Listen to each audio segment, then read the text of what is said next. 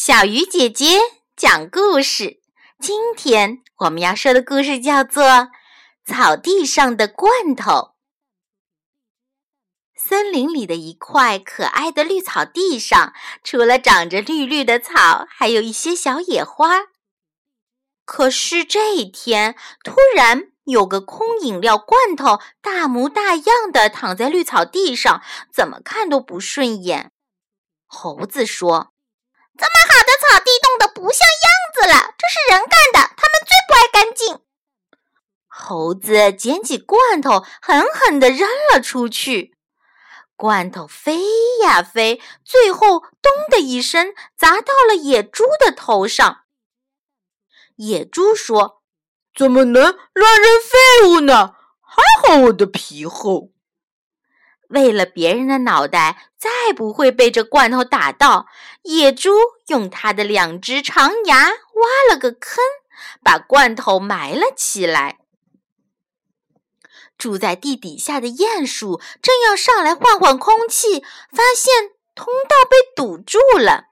鼹鼠很生气地说：“怎么能把自己不喜欢的东西朝土里塞，也不管人家喜欢不喜欢？”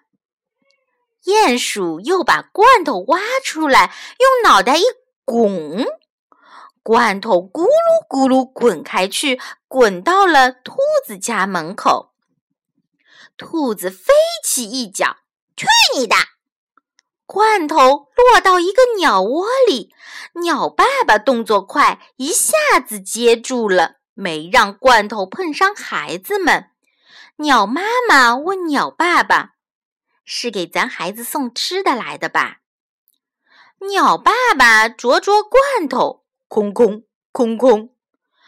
鸟妈妈不明白，为什么送个不能吃的废物来呢？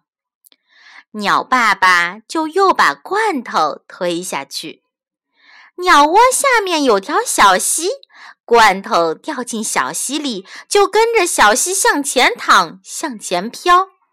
小溪流着流着，变成一条小河。河边有一对乌龟兄弟。乌龟哥哥对乌龟弟弟说：“瞧，河里飘来个好东西。”乌龟弟弟说：“不，这是个废物，和我一样。”乌龟弟弟瘸了腿儿，哪也不能去。乌龟哥哥去把罐头捞到岸边，让弟弟趴在罐头上面。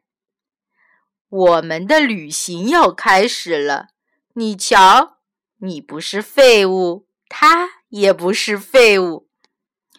乌龟们向着大江，向着大海出发了。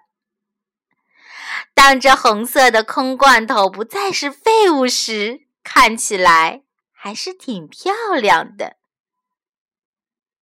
好了，小鱼姐姐讲故事，今天就到这里了，小朋友，我们明天再见。